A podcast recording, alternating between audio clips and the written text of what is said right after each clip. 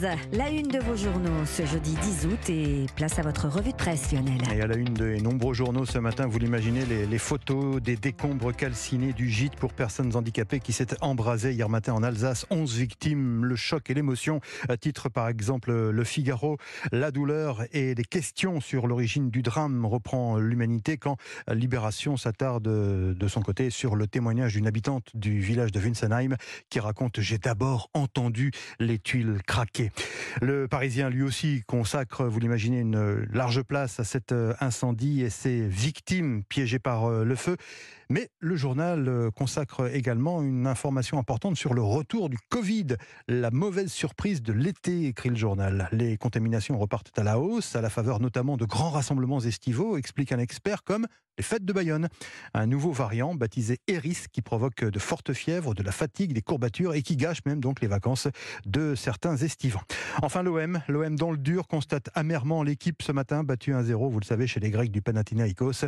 Les Marseillais sont repartis avec une défaite et beaucoup de questions, écrit ce matin l'équipe.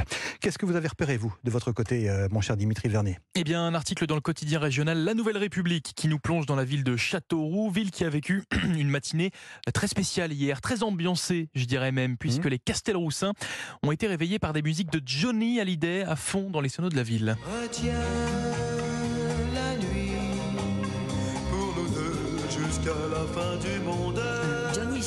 Oui, Johnny John, moi aussi, allumer le feu, Diego encore ah, noir, c'est noir. Les titres de Johnny ont résonné pendant deux heures dans la ville, de 10h à midi. Alors non, il n'y a pas eu de bug, hein, c'était bien prévu, prévu par la ville pour un certain Daniel Leblanc, le facteur des Castelroussins depuis 23 ans, et eh bien qui faisait sa dernière tournée ah, avant son départ à la retraite ce mercredi.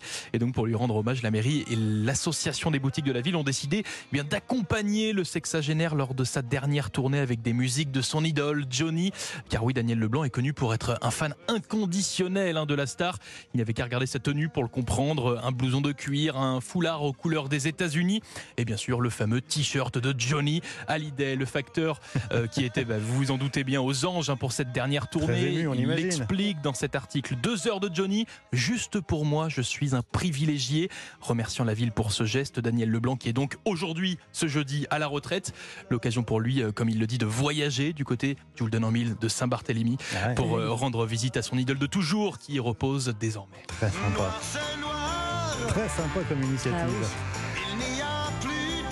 Ah Alors moi je vais vous parler euh, d'une grande question que pose ce matin la Voix du Nord. Faut-il instaurer un bouclier tarifaire pour les moules frites de la braderie. Ah bah oui, je dis oui.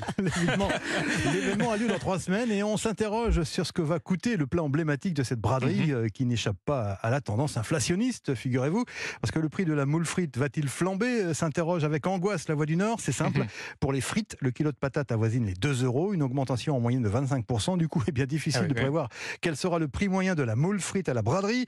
Vous souriez, vous vous moquez, mais c'est quand, même, c'est quand même un sujet très sensible ah bah, pour les Je suis d'accord. Figurez-vous qu'en 2019, quand on avait observé un prix moyen de 14 euros contre une dizaine d'euros l'année précédente, la mairie de Martine Aubry avait même appelé les restaurateurs à modérer leurs tarifs, mais certains professionnels n'avaient pas vraiment euh, apprécié, estimant que c'était une sorte d'ingérence dans leur, euh, dans leur commerce. La Voix du Nord fait le tour des cartes des restaurants. Pour l'instant, ça devrait varier entre 15 et 23 euros quand même, hein, mhm. selon, selon les tables. Beaucoup, beaucoup, On verra ce qu'il en est le jour J, mais cela devrait tourner, euh, croyez-moi. Hein. moi, j'ai de l'expérience autour du,